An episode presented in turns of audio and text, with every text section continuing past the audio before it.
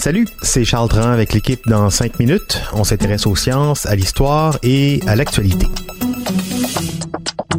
Aujourd'hui, on parle de confinement encore, mais surtout de la fin de celui-ci, la fin espérée. Même si ça risque d'être long, on n'arrête pas d'y penser. On ne sait pas quand ça va arriver.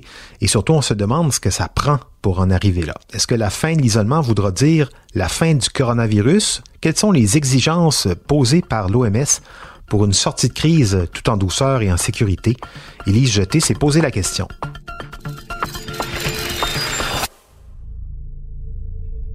Malheureusement, quand on va lever les précautions de distanciation, ça voudra pas dire que c'est la fin du virus. En fait, au contraire, les épidémiologistes sont grandement préoccupés par une deuxième vague aussi grande que la première si jamais on retire d'un coup toutes les barrières érigées entre nous depuis mars. L'Organisation mondiale de la santé a expliqué récemment que le monde est à un point tournant et préconise une très grande progressivité dans les mesures de déconfinement pour éviter cette fameuse deuxième vague de contamination à la COVID-19. Plusieurs pays européens ont déjà commencé à élaborer leur plan de déconfinement et même à assouplir quelques mesures, mais est-ce qu'il y a une recette? Si tout le monde est capable de rater sa recette de pain pendant le confinement, on peut très bien rater la recette de déconfinement et ça, ce serait bien plus grave. L'Organisation mondiale de la santé a défini six critères à prendre en considération avant de reprendre progressivement nos activités. Premièrement, on doit maîtriser la propagation. En ce moment, c'est pas tout à fait le cas au Canada parce que le nombre de tests est encore insuffisant. Ce que disent les experts, c'est qu'il y a encore trop de temps qui s'écoule entre le moment où une personne développe des symptômes, se fait tester et retrace toutes les personnes qu'elle a pu contaminer entre-temps. Ensuite, l'OMS dit qu'il faut pouvoir détecter, tester, isoler et traiter tous les cas, puis retracer la chaîne de contamination qui a pu partir de chaque malade. Ceci n'est pas encore au point au Canada non plus. En troisième lieu, l'OMS demande que le nombre d'éclosions soit négligeable dans les lieux précis comme les établissements de santé et les résidences pour personnes âgées. C'est probablement le point où l'on performe le moins bien étant donné que plusieurs résidences pour aînés au Québec sont de véritables nids d'éclosion du virus. La quatrième exigence de l'OMS pour entamer le déconfinement, c'est que des mesures soient mises en place au travail et à l'école pour empêcher la propagation du virus. En priorisant le développement de mesures pour favoriser le télétravail, plusieurs entreprises n'ont pas encore investi les efforts nécessaires pour rendre les milieux de travail impeccables en termes de gestion de risque de contamination. En ce qui concerne les écoles, on sait que le lavage des mains chez les enfants, ben c'est pas facile à imposer parce que même quand tout va bien, il faut constamment leur rappeler. On peut dire que l'on n'est pas encore rendu à un niveau satisfaisant pour que le point 4 soit dans la poche.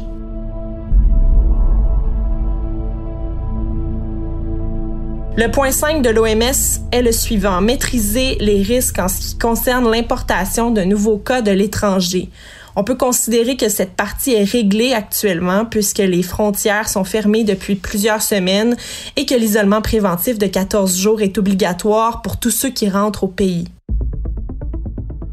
Finalement, pour déconfiner un État, l'Organisation mondiale de la santé demande que les gens soient informés des nouvelles normes et s'y intéressent sérieusement.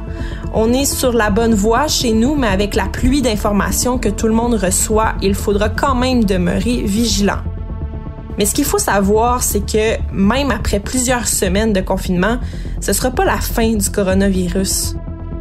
Dans le journal Le Monde, Samuel Alison, qui est spécialiste de modélisation de maladies infectieuses, explique au journaliste Arthur Carpentier qu'il faut revenir à la base pour comprendre.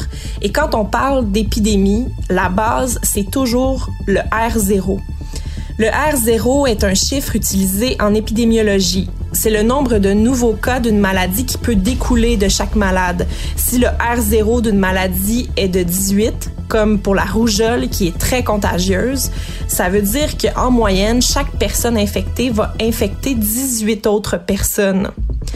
Évidemment, le confinement aide à faire descendre le nombre de personnes susceptibles d'être infectées, donc le R0.